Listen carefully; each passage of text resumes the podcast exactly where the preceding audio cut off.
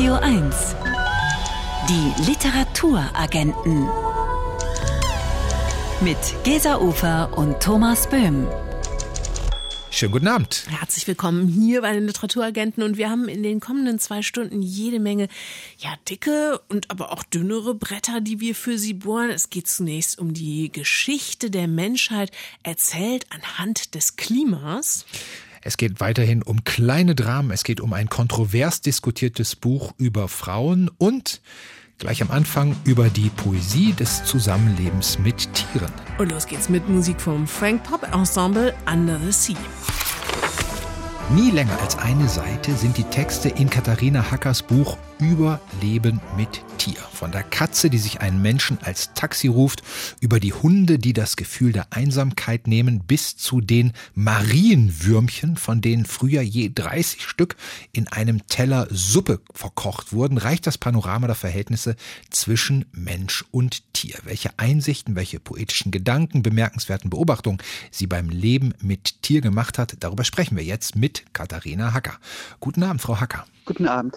Hallo, Frau Hacker. Der Titel Ihres Buches lässt sich im Radio genannt ja erhellend missverstehen aus Überleben mit Tier kann Überleben mit Tier werden. Also Tiere sind für uns eine Nahrungsquelle. Ob sie das sein müssen, das lässt sich diskutieren. Aber inwiefern brauchen wir oder brauchen Sie Tiere auch zum Überleben?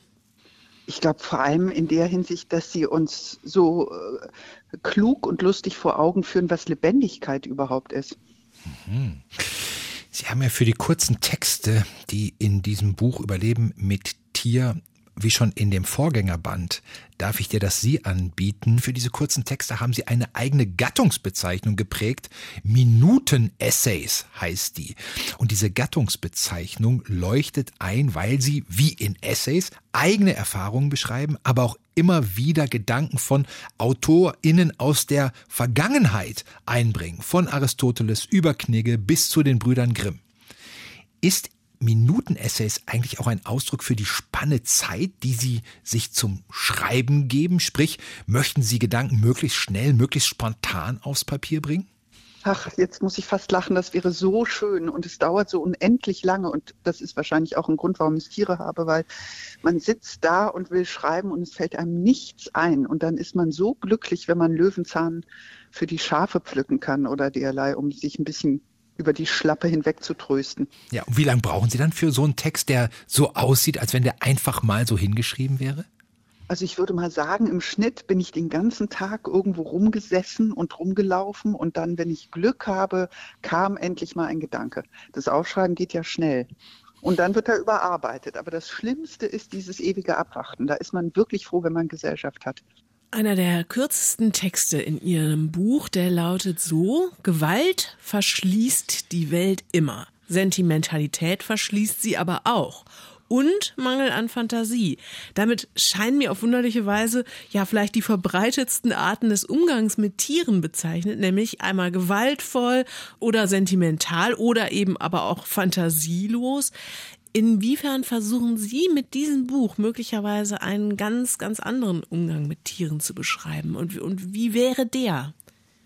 Ach, ich kenne mich ja mit einem besser wahrscheinlich aus als, als viele andere, weil das halt mein Beruf ist und das ist Sprache. Und wenn man, wenn man Tiere äh, anschaulich und auch gewitzt beschreibt, dann öffnet man natürlich das eigene Herz und hoffentlich auch das, das Herz der Leserin für, für dieses Tier und setzt die Fantasie in Gang oder zeigt, wie unangemessen es wäre, Gewalt anzuwenden gegen so ein Viech, was eigentlich so bezaubernd ist gerade und so lustig und so sehr lebendig eben. Und deswegen äh, hoffe ich, dass ich durch das schiere Beschreiben und Beobachten und eine Wachheit, die ich den Tieren auch verdanke, ein bisschen einen anderen Blick auf die, auf die Tiere und auf die lebendige Welt ermögliche. Frau Hacker, wir erwischen Sie auf dem Land und Sie sind da umgeben von Tieren, zum Beispiel sind da Schafe, haben Sie uns erzählt. Gibt es aus Ihrer Perspektive so ein Tier, was möglicherweise chronisch unterschätzt und wirklich vielleicht auch verkannt wird? Ich, ich bin jetzt mal gemein und sage, ich finde immer Katzen so ein ganz klein bisschen überschätzt. Und weil ich gerade seit kürzesten ein Mensch bin, der Schafe besitzt, Stellen Sie sich vor, wirklich. Und ich habe zwei gekauft, aber drei bekommen. Das war nicht geplant. Finde ich gerade ähm, Schafe sehr unterschätzt, weil die so neugierig sind und so bezaubernd in ihrer in ihrer unverdrossenen Begierde. Die würden am liebsten sofort ins Haus und erstmal durch die ganze Wohnung gehen und unter jedem Bett gucken, ob da was ist. Da steckt eine Geschichte hinter. Wieso kauft man zwei Schafe und kriegt drei? Aber ah, man kommt dann morgens, sieht ein Schaf auf der Seite liegen und denkt, die Schafe heißen Gertrude Stein und Alice B. Tokles und denkt, oh, Gertrude ist tot und sieht dann, oh, aus Gertrude guckt was raus oh. und sieht dann, oh, ein Lamm. Wie heißt denn das jetzt? Das heißt nach meiner Mutter Inge. Das legendäre Schriftstellerin-Paar Gertrude Stein und Tokles hat jetzt ihre Mutter als Kind geboren. Genau. Es gibt sehr viele Sätze in Ihrem Buch, die uns Lesen auf angenehmste Weise ins Grübeln bringen. Einer lautet, manchmal zweifle ich am Tier, manchmal an der Liebe, manchmal nur an mir. Was sind das denn für Zweifel am Tier? Also ehrlich gesagt, äh, äh, zweifle ich vor allem auch immer wieder am Verstand von diesen Tieren und denke mir, wie bin ich denn auf die Schwachsinnsidee gekommen, mir die ganze Butze voller Viechzeug zu laden? Und dann sind sie ja auch teilweise von einer unver, unverfrorenen Lästigkeit. Und dann zweifle ich schon daran, ob, ob der Kochtopf nicht doch der bessere Aufenthaltsort wäre. Apropos Kochtopf, also es geht ja hier doch vielfach um das Leben mit Tieren. Es geht aber auch oft um deren Tod. Auch äh, zum Beispiel, wenn die Rede davon ist, dass Tiere in einem Krieg zurückgelassen werden oder wenn sie die letzten Stunden eines alten Pferdes nachzeichnen, bevor das Tod umfällt und stirbt. Haben eigentlich diese Betrachtungen Ihr Bild vom Tod auch nochmal verändert? Ja, weil, weil dieses Pferd zum Beispiel mit solch einer zielstrebigen Würde gestorben ist. Das möchte ich auch gern. Mhm. Ich finde, oft sind die Vorbilder und dann sind sie mir auch ein großes Vorbild darin, dass sie eben ja um ihre Lebendigkeit nicht viel aufhebens machen. Sie sind es einfach, darin sind sie Vorbild und dann machen sie ja auch um ihren Tod und um ihr Alter nicht viel aufhebens. Und ich schäme mich manchmal wirklich, wenn ich die angucke was ich immer für einen, einen Wind und ein Drama um all meine Belange mache. Mhm. Wir können also, um diesen Gedanken aufzugreifen, wir können auch von Tieren viel lernen. Zum Beispiel auch etwas, was ich aus Ihrem Buch gelernt habe. Es gibt keinen Grund, eine Freude auszulassen. Zu diesem Schluss kommen Sie, Katharina Hacker, als Sie beschreiben, dass Ihr Pferd Sie immer beharrlich anschaut und Ihnen damit zu erkennen gibt, es wäre jetzt schön, einen Apfel zu essen. Was haben Sie denn aus dem Leben mit Tieren gelernt, was Ihnen besonders wertvoll ist? Ich glaube, ich habe vor allem begriffen, dass es ziemlich dumm ist, wenn ich permanent versuche, mein Leben ganz sorgfältig, sauber, ordentlich und, und, und unaufwendig zu leben, um danach zu heulen, dass es nicht mehr richtig lebendig ist. Ich tue so viel dazu, Chaos zu vermeiden. Und danach ist aber alles so still. Und dann denkt man sich, es gibt viel bessere Weisen, lebendig zu sein. Eine der typischen Einsichten, wie man sie mit großem Genuss gewinnen kann, in dem Buch von Katharina Hacker über Leben mit Tier. Erschienen ist der Band im Bärenberg Verlag, 112 Seiten, kosten 20 Euro. Vielen Dank für das Gespräch und viel Spaß noch mit Ihren Schafen. Ich danke auch. Tschüss. Tschüss. Tschüss. Radio 1. Favorit Buch. Wie war eigentlich das Wetter vor vier Milliarden Jahren? Gab es die Sintflut, die in der Bibel beschrieben wird, wirklich? Und was hat die französische Revolution mit der Meeresströmung El Niño zu tun? In seinem über 1000-seitigen Mammutwerk Zwischen Himmel und Erde schreibt der in Oxford lehrende Historiker Peter Frankopan die Geschichte neu und stellt anhand zahlreicher historischer Episoden und aktueller Forschungsergebnisse die Wechselwirkungen zwischen menschlicher Kultur und Klima dar. Und über die sprechen wir jetzt mit ihm in Oxford. Hello, welcome to the show, Peter Frankopan. So nice to be here. Thank you for having me. Ihr Projekt hat gigantische Ausmaße. Die Geschichte des Klimas vom Anbeginn der Zeit bis heute. Warum war es Ihnen wichtig, diesen geschichtlich umfassendsten aller möglichen Zeiträume in den Blick zu nehmen? Well, I suppose uh, part of the problem was when I wanted to think about the natural world, not, not just climate, but ecosystems, biodiversity, sustainability. You know, of course, my natural assumption would be I would start at the beginning of, of written history, recorded history, when, when people Normalerweise würde man denken, man beginnt so ein Buch mit den Anfängen der Geschichtsschreibung, den Zeiten, über die es Aufzeichnungen gibt, so dass wir wissen, was die Menschen damals über das Klima gedacht haben. Aber das hätte bedeutet, wieder den Menschen in den Mittelpunkt zu stellen und zu vergessen, wie unwichtig wir tatsächlich sind im Maßstab der gesamten Erdgeschichte. Am Anfang der Erdgeschichte zu beginnen heißt, zu sehen, wie welche Lebensformen die drastischen Veränderungen des Klimas überlebt oder nicht überlebt haben, welche Pflanzen, welche Tiere, welche Bakterien und zu zeigen, dass die Menschen nur eine von vielen Spezies sind. Eine Spezies, die gerade in der Lotterie der Evolution gewonnen hat. Denn in den längsten Perioden der Erdgeschichte wären die klimatischen Bedingungen nicht so gewesen, dass wir Menschen hätten überleben können. Aber jetzt sind wir hier. Peter Frankopan, Sie schreiben, ein Anliegen Ihres Buches sei es, das Klima in unsere Narrative, unsere Beschreibung der Geschichte einzufügen. Warum fehlt es denn da bisher und wozu hat das geführt? Oh, well, so there have been many environmental historians in the past. I mean, and I mean really in the past. So Hesiod, the Greek author, writing 2,700 years ago, was very interested around human impacts on the environment. Es hat viele Geschichtsschreiber gegeben, die sich mit der Umwelt befasst haben. Und auch schon in sehr alter Zeit. Vor 2700 Jahren hat der Grieche Hesiod über menschliche Einflüsse auf das Klima geschrieben. Viele Gelehrte in Mesopotamien, Indien, Südasien, China haben darüber nachgedacht, wie sich beispielsweise der Regen manipulieren ließe. Noch als ich Geschichte studiert habe, haben wir diese Texte gelesen und sie waren unsere einzige Quelle. Heutzutage haben wir so genaue und erstaunenswerte wissenschaftliche Geräte und Methoden, dass wir zum Beispiel den Genomcode des Pestbacillus kennen. Wir können an den Zähnen eines Menschen, der vor 3000 Jahren gelebt hat, ablesen, welche Nahrung es damals gab.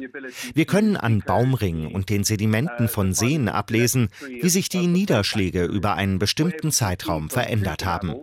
Und diese Ergebnisse sind so präzise, dass ich denke, man kann nicht mehr über die Geschichte nachdenken ohne biologische Erkenntnisse, Erkenntnisse über Pflanzen und das Klima einzubeziehen. Lassen Sie uns ruhig mal ein Beispiel nehmen. Die französische Revolution. Wie war die beeinflusst vom Klima? The late 1700s was a time of great political turbulence, not just in Europe, but uh, in the United States as well. This was the moment of the American Declaration of Independence in 1776. Die 1770er und 1780er Jahre waren eine Zeit großer politischer Turbulenzen, nicht nur in Europa, sondern auch in Amerika. Und diese Ereignisse beginnen in den 1760er Jahren, in denen es schwere Hurricanes gab, die die französischen und spanischen Besitzungen in der Karibik und Nordamerika trafen. Die baten deshalb um Hilfslieferungen. Und es gab Menschen in den englischen Kolonien, zum Beispiel in Philadelphia, die erkannten, dass man damit sehr viel Geld verdienen konnte. Und warum dieses Geld nach England abführen, statt es selbst zu behalten? So entstand der Wunsch, unabhängig zu sein. Nicht nur aus politischen Gründen, sondern eben auch, um alle Einkünfte des Handels, den man betrieb, selbst behalten zu können.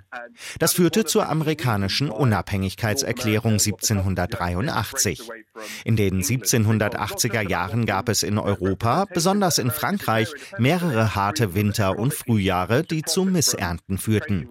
Die wiederum führten zur Inflation. Die Lebensmittelpreise in Frankreich stiegen um 50 Prozent. Es kam zu Hunger und Missgunst, zumal es Spekulanten gab, die Getreide zurückhielten, um es bei steigenden Preisen noch teurer zu verkaufen. Und das löste dann die sozialen Unruhen aus und die Ereignisse, die wir kennen. So sind Klimaphänomene so etwas wie ein Funken, der einen Waldbrand auslöst. Und wir haben oft über geschichtliche Ereignisse nachgedacht, ohne das Klima einzubeziehen. Wenn Sie ein aktuelles Beispiel wollen, in diesen Tagen haben Sie in Deutschland das letzte Atomkraftwerk geschlossen. Der Beschluss dazu entstand nach der Atomkatastrophe in Fukushima, die ja infolge von Erdbeben und Überschwemmungen eintrat. Um seinen Energiebedarf zu decken, hat Deutschland danach ja stark auf russische Energielieferungen gesetzt. Und wir können jetzt darüber spekulieren, wie das alles zum Krieg in der Ukraine geführt hat. Mir kommt es eben darauf an, das Zusammenspiel von Geologie, Klima, Energiereserven und Politik ein bisschen transparenter zu machen.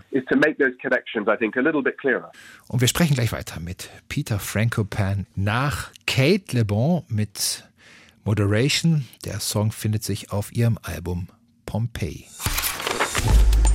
Radio 1 Favorit Buch unser Favorit in dieser Woche ist Peter Frankopan und sein Buch Zwischen Erde und Himmel.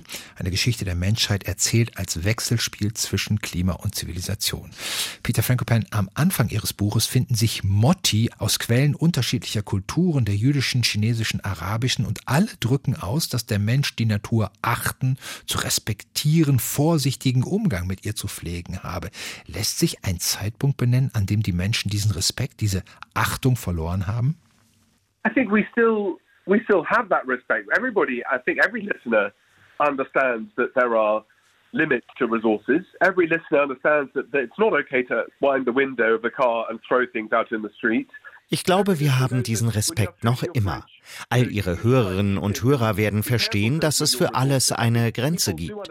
Dass man Energie nicht verschwendet, indem man das Fenster offen stehen oder den Motor laufen lässt. Dass man keinen Müll auf die Straße wirft. Dass man versucht, die Vorräte im Kühlschrank aufzubrauchen, statt sie schlecht werden zu lassen und wegzuwerfen. Aufgrund der Globalisierung haben wir aber aufgehört, darüber nachzudenken, woher die Dinge eigentlich kommen. In der Vergangenheit konnte man nur das essen, was man selbst angebaut hatte oder was in der unmittelbaren Umgebung wuchs. Manche von denen, die uns jetzt zuhören, werden heute Abend Bohnen aus Kenia, Trauben aus Indien, Ananas aus Indonesien essen. In der Vergangenheit hat nicht nur die Angst vor Göttern zu einem respektvollen Umgang mit der Natur geführt, sondern auch der gesunde Menschenverstand. Die Frage, wie sollen wir uns ernähren? Und liest man die historischen Schriften aus der ganzen Welt, ist auffällig, wie besorgt die Menschen waren, nicht genug zu essen zu haben. Es ist also ein Kennzeichen unserer Spezies, darüber nachzudenken, was passiert, wenn wir die natürlichen Vorräte aufgebraucht haben. Die Herausforderungen, denen wir uns heute und in Zukunft gegenübersehen, haben so eine lange Geschichte, die Jahrtausende zurückreicht.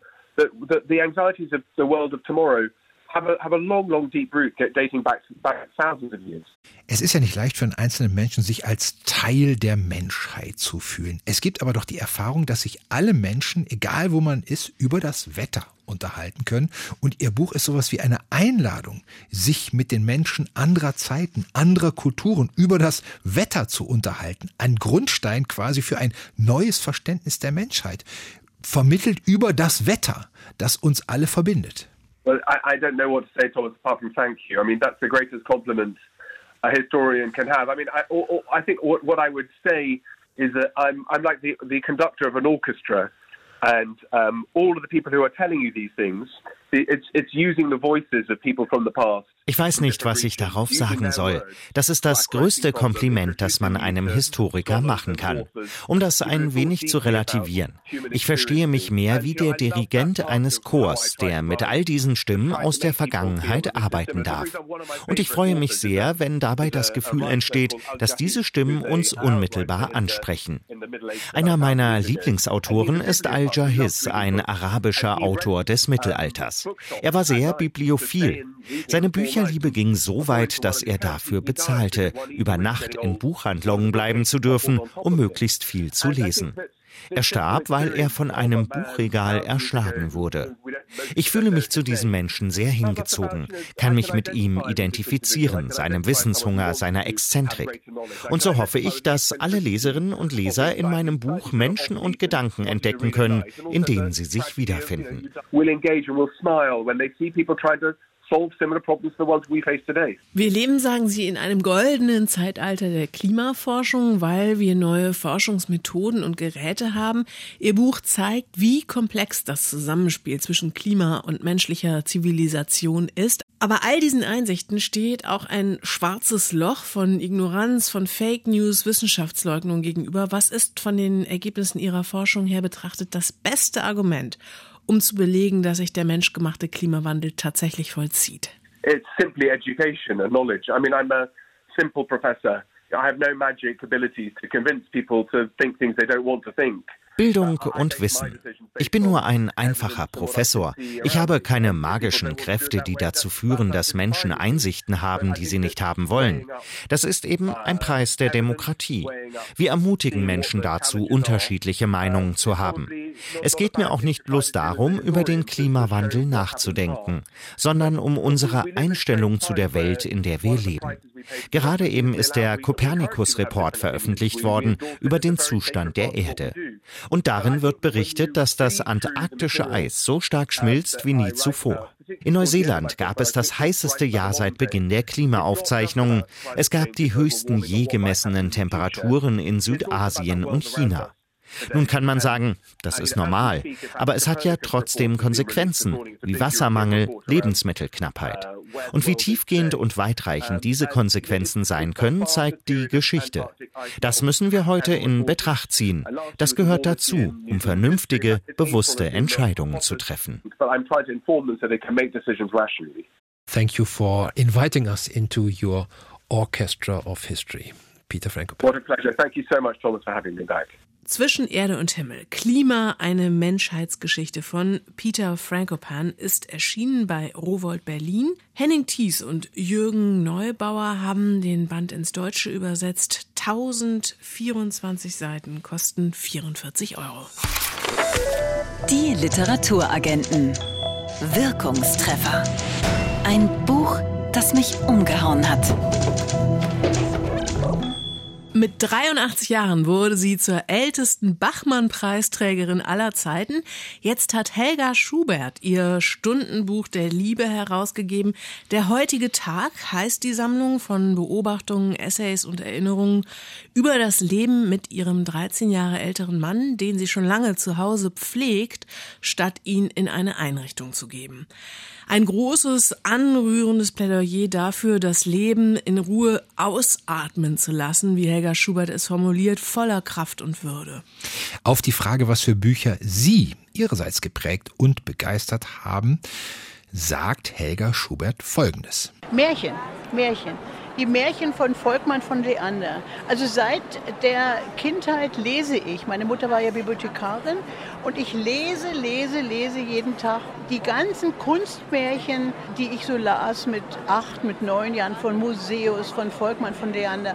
Da habe ich mein ganzes, äh, die ganze Geschichte vom gesprungenen Herzen dabei und von der Königin, die keine Pfeffernüsse äh, backen konnte. Also ich bin, ich komme total in, in, von allen Gesetzen des Märchens jetzt zum jetzigen Schreiben als erwachsene Frau.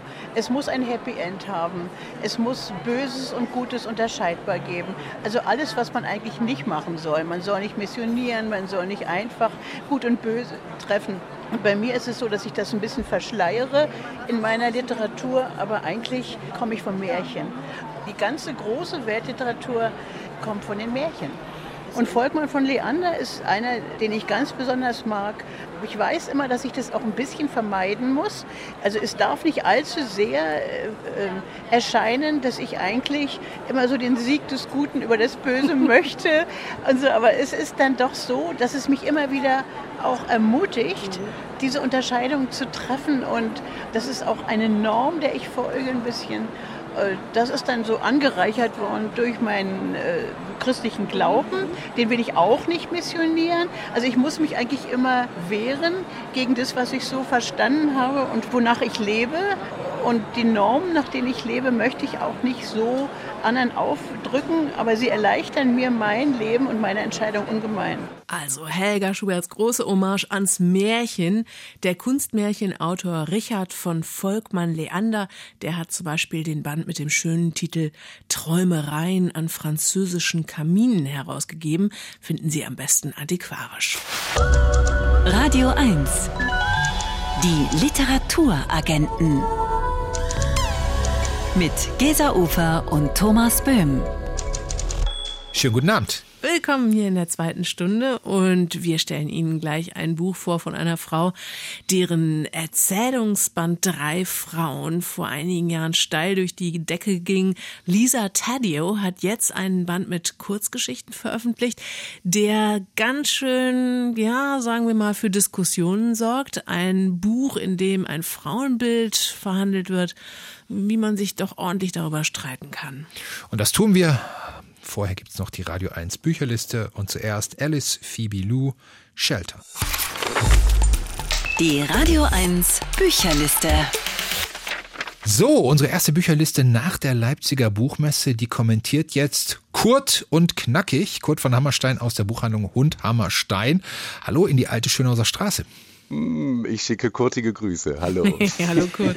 Spielt eigentlich so eine Buchmesse für euch als Buchladen eine Rolle? Also fahren da zum Beispiel Kunden von euch hin und bestellen dann äh, nachher genau die Bücher, die sie in Leipzig gesehen, gehört, gemocht haben? Nicht nur nachher, sondern sie rufen direkt auch von der Buchmesse aus an. Wirklich? Und äh, möchten dann Bücher haben, ja. Ach, das ist ja toll. Das ist eigentlich ganz nett. Ich selber fahre da nicht hin, äh, denn wir haben ja das Glück, dass die Verlage zweimal im Jahr zu uns kommen und ich nicht so der Messemensch bin, aber ich kann natürlich den Reiz verstehen, gerade für unsere Kunden und Kundinnen. Und doch, da ist also wirklich immer ein reges Interesse an dem, was dort ausgestellt wird. Das ist ja toll. Dann fangen wir jetzt mal an mit der 10. Da liegt Martin Suter mit Melody.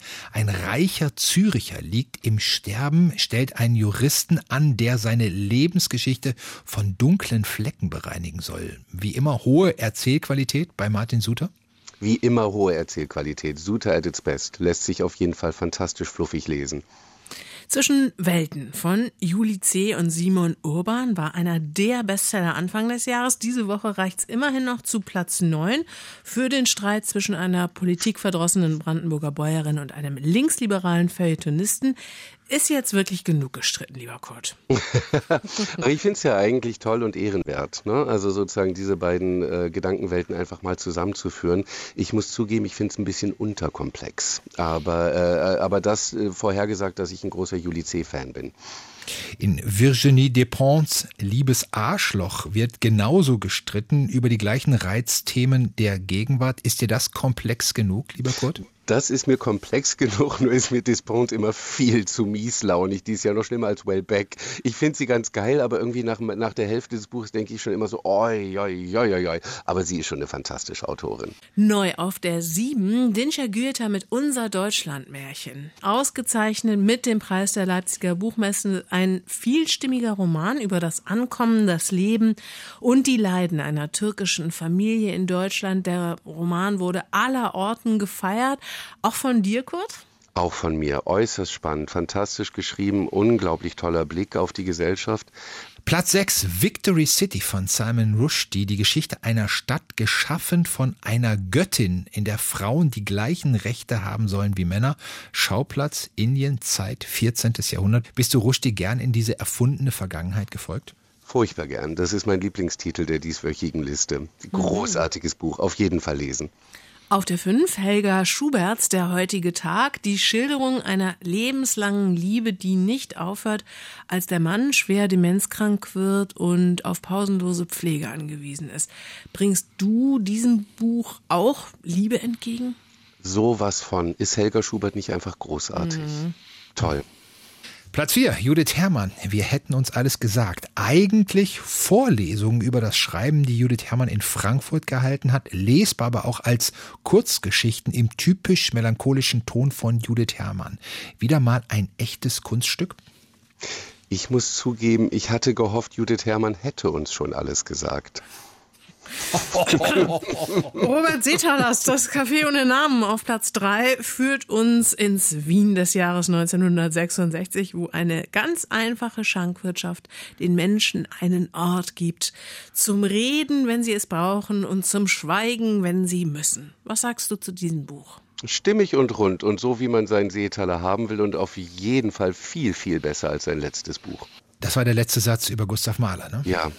Auf der 2, das Liebespaar des Jahrhunderts. Anders als der Titel es vermuten lässt, geht es in diesem Roman von Julia Schoch um die Trennung eines Paares nach einer 30-jährigen Beziehung. Wie konntest du dich von diesem Buch trennen? Ich konnte mich bislang noch gar nicht trennen, muss ich zugeben, denn ich äh, muss meine Ignoranz auch zugeben. Ich habe das Buch noch überhaupt nicht gelesen. Ich kann aber nur meinen Kolleginnen und Kollegen glauben, ich höre von aller Orten, höre ich Begeisterungsstürme, dass es ein fantastisches Buch sei und auf jeden Fall den Platz zwei dieser Liste verdient hat.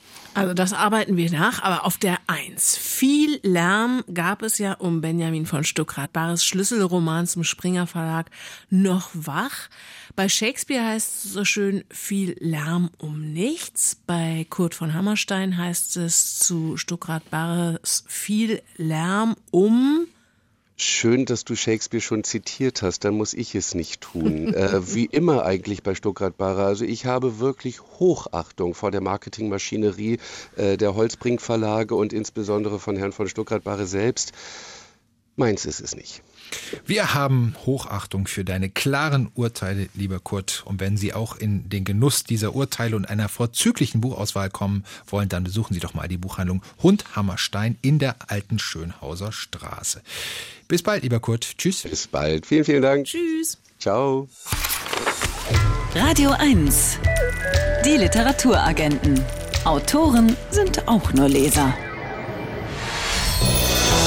Ihr Sachbuchdebüt Drei Frauen wurde von vielen als der Roman der Stunde zur weiblichen Sexualität gefeiert.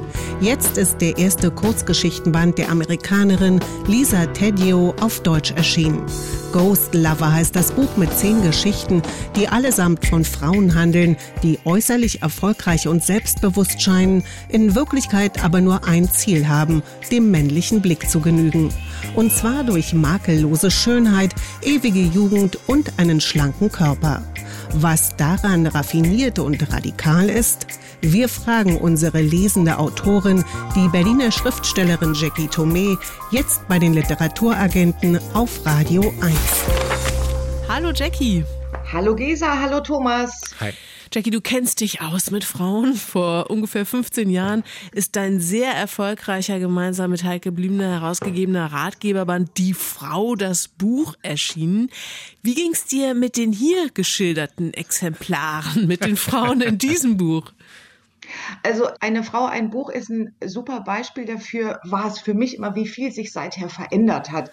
Es ist aus den Nullerjahren, auch der Zeit von Sex and the City, der Zeit, in der es sehr viele Bücher darüber gab, wie Frauen angeblich sind und was sie zu leisten haben, dass sie anders sind als Männer und Multitask und kommunikativer und diese Klischees vom Einparken und vom Schuhe kaufen. Und das wirkt heute alles, finde ich, extrem veraltet. Und über allem schwebte damals eben auch die große Suche nach Mr. Right. Und irgendwann hatten wir alle genug davon, so fühlte sich das an. Was dennoch nicht heißt, dass sich äh, weiterhin die meisten Leute nach einer guten Partnerschaft sehen äh, dürfen und weiterhin gern attraktiv wären.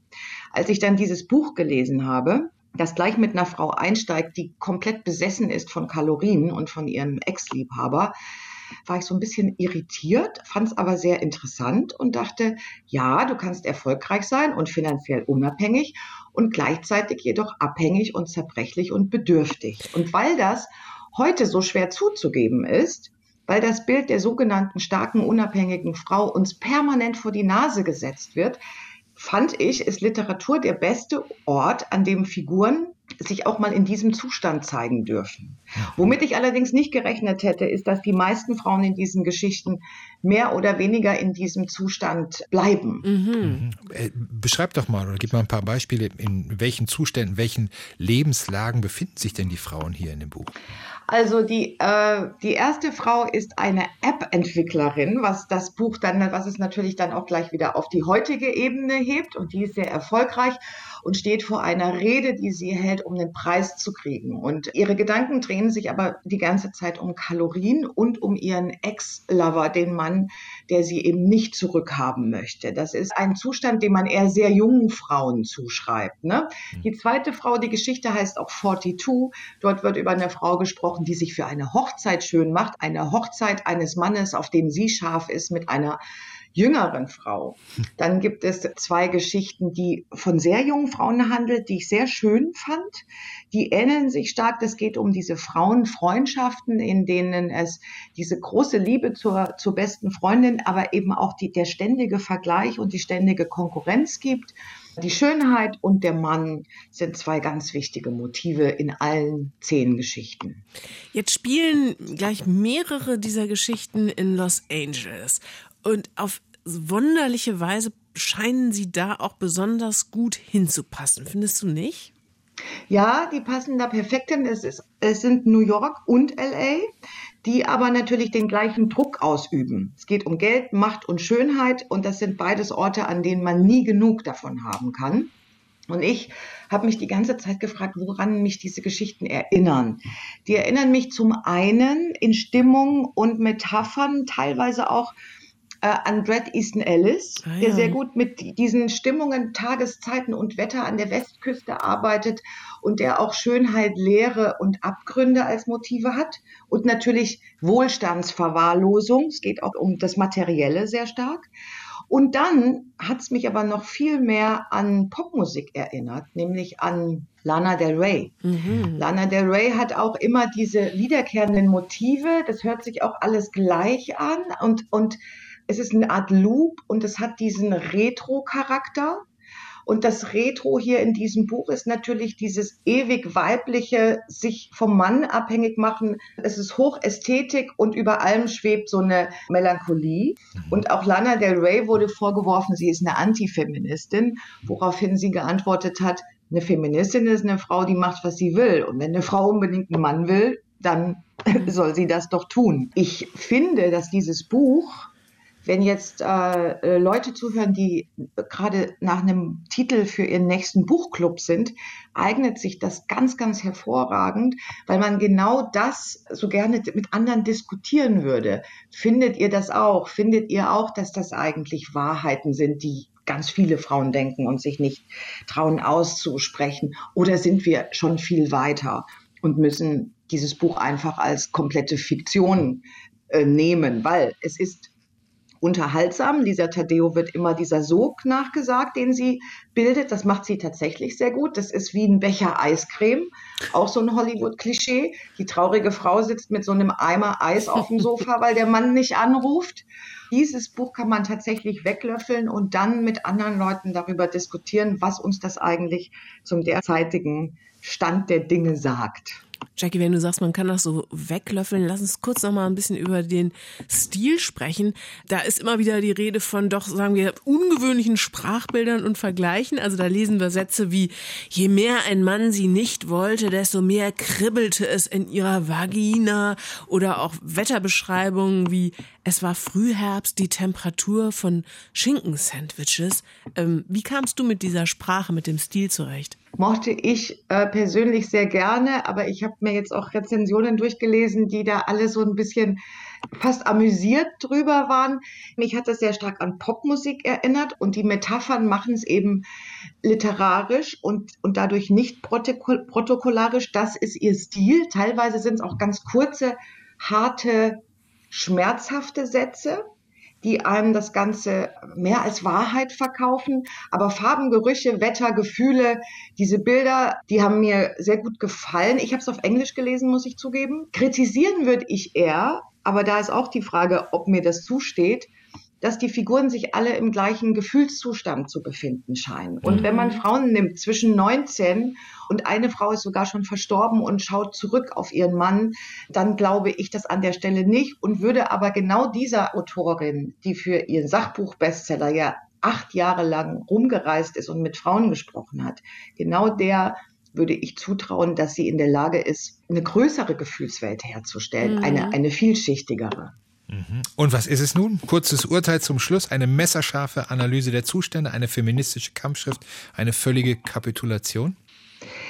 Es ist eine Analyse bestimmter Seelenzustände, die nach wie vor existieren und auch existieren dürfen, glaube ich, weil das Interessante ist, die provoziert damit ja sehr, ne? Mhm. Dass man sagt, das, das sind wir mhm. doch drüber weg, das, das haben wir doch gar nicht mehr nötig. Was sind denn das für schwache Frauen? Und da habe ich drüber nachgedacht und gedacht, wenn ein Mann, und es gibt ganz, ganz viele Bücher, gerade auch angelsächsische Short-Story-Bände, in denen alle Figuren zum Beispiel verzweifelte Trinker sind. Ja. Oder bei Michel Ulbeck sind die Männer fast immer kettenrauchende Depressive. Und da fragen wir uns ja auch nicht, ist das der Zustand der Männerwelt 2023? Mhm. Das gibt's doch gar nicht, sondern wir nehmen das als Kunst, als fiktionales Werk. Und deshalb kann man dieses Buch auch so nehmen und sagen, es ist ein fiktionales Werk, das so und so funktioniert und das uns an einem bestimmten Punkt mit toxischer Weiblichkeit konfrontiert, die es sehr wohl geben kann, aber nicht jede Frau muss sagen, oh, genau so fühle ich mich. Das muss man nie bei so einem Werk. Aber es ist gut zu lesen und es ist auch gut drüber nachzudenken, ob wir uns mit diesem Nein, so sind Frauen nicht mehr, nicht schon wieder den nächsten Druck aufmachen. Und ich habe auch gelesen, sie hat dazu gesagt, sie bemüht sich, Wahrheiten zu schreiben, weil das, weil sie hofft, dass die Leute sich dadurch weniger einsam fühlen. Das finde ich eine sehr schöne Motivation für eine Schriftstellerin, weil natürlich haben diese Frauen diese Gedanken, die keine heldenhaften Gedanken sind. Und natürlich haben sie diese Schwächen und nach außen hin ihre Stärken und ihre glatte Oberfläche. Aber sie haben ein Recht dazu, und Literatur ist ein sehr, sehr guter Ort für genau diese Beobachtungen. Ein sehr abgewogenes Urteil Jackie Tome über Ghost Lover von Lisa Tedio erschienen bei Pieper. Die Geschichten wurden aus dem Amerikanischen von Ann-Christine Mittag übersetzt. 256 Seiten kosten 24 Euro. Vielen Dank und bis bald, Jackie. Danke euch und schönen, schönen Abend. Abend, Jackie. Und wir hören natürlich Musik von Lana Del Rey. Radio 1. Reine Poesie. Der Gedichtsband des Monats. Seit 2010 ist Hendrik Otremba Texter und Sänger der Band Messer. In diesem Jahr ist aber auch sein erstes Soloalbum mit dem Titel Riskantes Manöver erschienen. Außerdem ist Henrik Otremba Maler und er hat bereits drei Romane veröffentlicht. Der März Verlag hat jetzt Henrik Otrembas ersten Gedichtband herausgegeben. Wüstungen Nebel heißt der und ist unser Gedichtband des Monats Mai. Seine großen Einflüsse und Vorbilder in Sachen Lyrik beschreibt Henrik Otremba so. Lyrikerinnen oder Lyriker, die ich verehre, habe ich ehrlich gesagt nicht.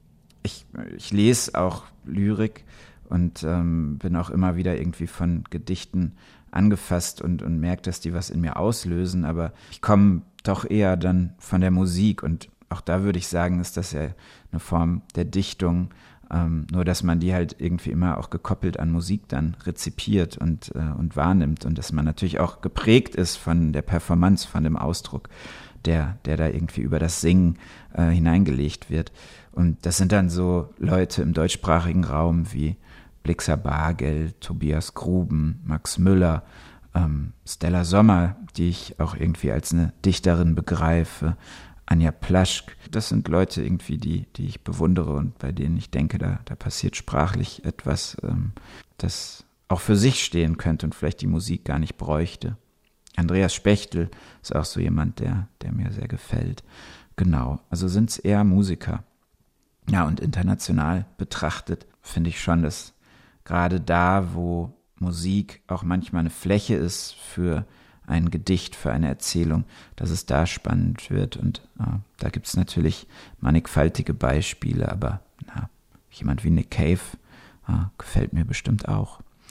Und ähm, da, wo ich so da, das, die, den Zusammenhang von äh, Songwriting und Gedichte schreiben irgendwie am am interessantesten finde, das ist bei jemandem wie Scott Walker, der immer vom Text ausgeht, immer ausgegangen ist vom Text und der wirklich in ganz freien Gedichten, äh, auch gerade in seinem Spätwerk, dann zu einer ebenso freien Musik gekommen ist und wo sozusagen über das Schreiben von Gedichten auch die Musik aus ihrer Konvention befreit wird und äh, zu neuen Formen findet. Und das finde ich natürlich auch als Musiker sehr spannend, so zu arbeiten. Und das versuche ich auch in meinem eigenen Schaffen. Und wie das klingt, das hören wir jetzt. Henrik Otremba liest aus Wüstungen Nebel und zwar den Text Goodbye. Goodbye. In einer Urne lebst du nun, du stehst und fällst mit den Gesichtern. Die Stadt, sie ist heut unbewohnt, verzweifelt suchst du nach den Lichtern. Der Tunnel ist so endlos weit, die Spur zerstörter Heiterkeit. Ein Kampf in einer Häuserschlucht, als alter Mann durchdringst du Wände. Glas wie Splitter in kalter Luft, zählst du die Narben deiner Hände. Es sind Geschichten, die du kennst, wie sie durch jene Straßen rennen. rohen Körper dort ganz zu verschwinden. Wer nach dir sucht, der wird dich finden. Und Henrik Otremba hat uns auch noch erzählt, wie dieses Gedicht entstanden ist. Goodbye ist auch ein älteres Gedicht und äh, das erlebe ich häufiger, dass Texte entstehen, wenn ich über Abschied oder auch meine Auseinandersetzung mit Trauer nachdenke. Und ähm, was mir auffällt, jetzt auch aus der Distanz, ist, dass ähm, in diesen Gedichten, und das mag mich da umtreiben, oft Orte entstehen, in die dann die Figuren, die Menschen, denen man nachtrauert oder denen ich nachtraue, ein Stück weit eingesperrt sind oder in denen sie eine Art Terrarium, Aquarium, vielleicht eine Art Glasglocke finden. Ich könnte mir vorstellen, ganz küchenpsychologisch gesprochen, dass man oder dass ich da auch vielleicht Orte suche, um diesem abstrakten Zustand, dass jemand nicht mehr da ist, irgendwie zu begegnen und zu wissen, die sind jetzt da für mich, die habe ich jetzt da hingepackt, die sind jetzt an einem Ort, den ich mir ausgedacht habe und in dem ich ihnen eine neue Umgebung geschaffen habe. Aber ob das wirklich so ist, weiß ich auch nicht. Mir fällt nur auf, ähm, dass ich, wenn ich über Trauer nachdenke und darüber schreibe, oft ähm, in so Miniaturen Orte erschaffe, in denen die Figuren, in denen die Menschen dann wiederzufinden sind. Ein kleines kostbares Lyrik-Universum Wüstungen Nebel. Der Gedichtband von Hendrik Otremba ist im März Verlag erschienen. 98 Seiten kosten 20 Euro. Als Henry Preston Standish kopfüber in den Pazifischen Ozean fiel, ging am östlichen Horizont gerade die Sonne auf. Das Meer war so still wie eine Lagune, das Wetter so mild und die Brise so sanft, dass man nicht umhin kam, sich auf wunderbare Art traurig zu fühlen. Mit diesen Sätzen beginnt ein Buch, das seit fast 70 Jahren nicht mehr zu haben war und das jetzt seine große internationale Wiederentdeckung feiert. Gentleman über Bord heißt es, ursprünglich erschienen 1937, geschrieben von dem amerikanischen Schriftsteller Herbert Clyde Lewis. Gesa, dich als alte Seglerin hat wahrscheinlich schon der Titel angesprungen, oder? Also das mit dem Alten nimmst du zurück, aber das stimmt in diesen, in diesen wirklich simplen drei Wörtern, Gentleman über Bord, da steckt schon so viel, da steckt Spannung, da steckt Drama, aber eben auch Stil und die Frage nach der richtigen Haltung, selbst in prekärster Lage. Und ich kann nur sagen, meine Erwartungen wurden nicht enttäuscht. Äh, aus deiner Perspektive als erfahrener Seglerin, wer ist dieser Henry Preston Standish und wie gerät der über Bord?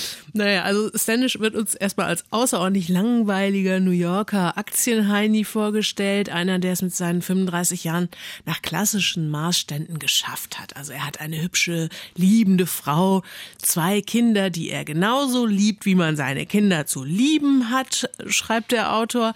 Eines Tages überfallen diesen Mann aber doch plötzlich plötzlich Ausbruchsfantasien. Er fühlt sich, als könnte er nicht mehr atmen. Er will nur noch weg. Seine Frau ist das Verständnis in Person und willigt ein, dass Standish mal so richtig ausspannen soll. Und genau das macht er. Und zwar auf einem Frachter, der von Honolulu nach Panama schippert. Und tatsächlich, die Stimmung bessert sich schlagartig. Der Mann ist im Glück. Jeden Morgen geht er an Deck, um den Sonnenaufgang zu studieren. Er hat da so einen perfekten kleinen Ort gefunden, wo er das spiegelglatte Meer genauso überblicken kann äh, wie den Horizont. Nur leider ist da eines Morgens eben dieser Ölfleck an Deck. Und auf dem rutscht er aus und fällt sang- und klanglos, ohne dass es irgendjemand mitkriegt, ins Meer. Also ein komplett banaler Unfall, wie er weltweit wahrscheinlich wirklich äh, täglich ganz oft passiert, gleichzeitig natürlich individuell der größtmögliche Albtraum. Und das ist ja ein echter Gentleman, der da ins Meer fällt. Was bedeutet das? Ja, das ist zunächst mal urkomisch und hat was wirklich Slapstickhaftes. Das fängt schon damit an, dass der Mann zum Beispiel per Erziehung nie gelernt hat zu schreien. Also im Gegenteil. Seine Stimme erreicht, steht hier maximal die gemäßigte Lautstärke eines Violoncellos. Ähm, also als er da morgens um halb sechs in die spiegelglatte See fällt, da hätte ihn möglicherweise jemand bemerkt, wenn er nur Mann über Bord gebrüllt hätte. Stattdessen gelingt ihm lediglich so ein distinguiertes Mann über Bord. Also sein erstes Gefühl, das ist auch nicht Panik, sondern Scham. Oh je, was mache ich jetzt wohl für eine lächerliche Figur? Und wenn ich jetzt hier patschnass in meinem Anzug aus dem Wasser gefischt werde, wie peinlich. Und das ist zunächst super lustig zu lesen, aber so wie sich in den kommenden Stunden die Gefühle dieses armen Gentleman Henry Preston Standish verändern werden, so verändern sich auch unsere Gefühle ihm gegenüber. Wir spüren nämlich wirklich mehr und mehr Mitgefühl. Wie verändern sich denn seine Gefühle? Naja, erstmal ist er ein hervorragender Schwimmer, er ist bei bester Gesundheit, er ist überhaupt nicht ängstlich, ganz im Gegenteil, er ist sich bombensicher, dass sein Verschwinden ganz schnell an Bord bemerkt werden wird, dass der Kahn dann zurückkommen wird. Er lacht sich sogar kaputt bei dem Gedanken, wie er seinen Buddies in seinem Club in New York diese ganze Geschichte erzählen wird. Aber dann weicht eben die Zuversicht irgendwann der Resignation. Tja, und dann kommt natürlich irgendwann echte Todesangst. Und was ist mit den Leuten an Bord?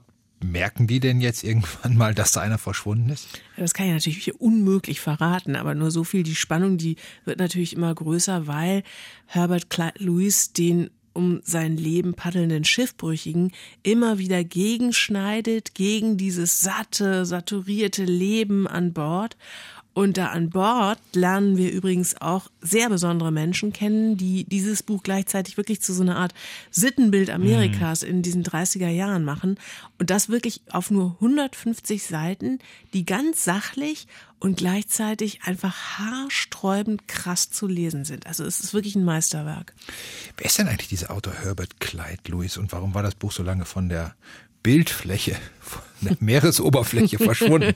ja, das ist auch so eine spannende Geschichte. Dieser Herbert Clyde Lewis, der hatte selbst kein so besonders geradliniges Leben. Der kam als Kind russisch-jüdischer Einwanderer in die USA, hat sich jahrelang rastlos als Reporter und Schreiberling durchgeschlagen. Dann war er in Hollywood, eine Zeit lang Drehbuchautor, hat es offenbar sogar bis zu einer Oscar-Nominierung geschafft. Mhm aber mit nur 41 Jahren hat man ihn tot in seinem Hotelzimmer gefunden, wahrscheinlich Herzversagen, nachdem er aber auch wohl einige Jahre ziemlich wild gelebt haben muss.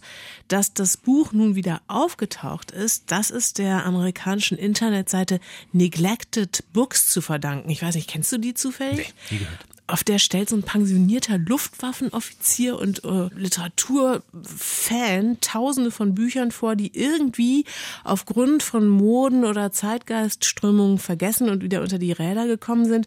Und der hat Gentleman über Bord wieder aus der Versenkung geholt, muss man sagen. Und inzwischen ist das Buch also in x Sprachen übersetzt und feiert jetzt wirklich seinen großen, sehr verdienten späten Ruhm. In diesem Fall ist nicht ganz günstig, aber sehr, sehr schön die Ausgabe, die man jetzt hier in den Händen hält, nämlich aus dem Mare Verlag.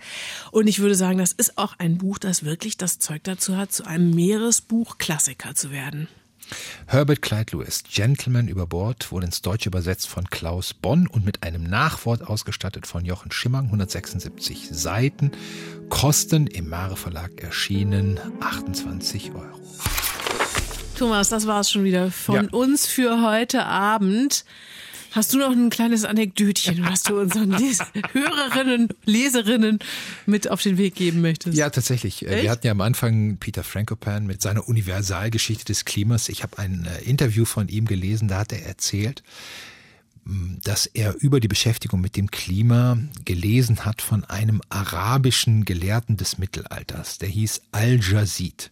Und der war ein großer Bibliophiler. Der hat Bücher über alles geliebt. Das, diese Liebe ging so weit, dass der sich eingemietet hat in Bibliotheken und Büchereien, um da die Nacht zu verbringen, ähm, um möglichst viel zu lesen. Süß. Schön, okay. ja? Mhm. ja? Aber das ist ihm leider zum Verhängnis geworden. Ähm, in einer Nacht ist ein Buchregal zusammengebrochen, auf ihn draufgefallen und war allein in der Buchhandlung war, ist er da gestorben. Nein. Tja. Oh Mann, die Moral von der Geschichte. Ähm, kontrollieren Sie nochmal ordentlich Ihre Dübel heute Abend oder setzen Sie sich raus. Das geht ja allmählich auch bei der Witterung. Ne? In diesem Sinne, bis zur nächsten Woche. Tschüss. Tschüss. Radio 1. Nur für Erwachsene.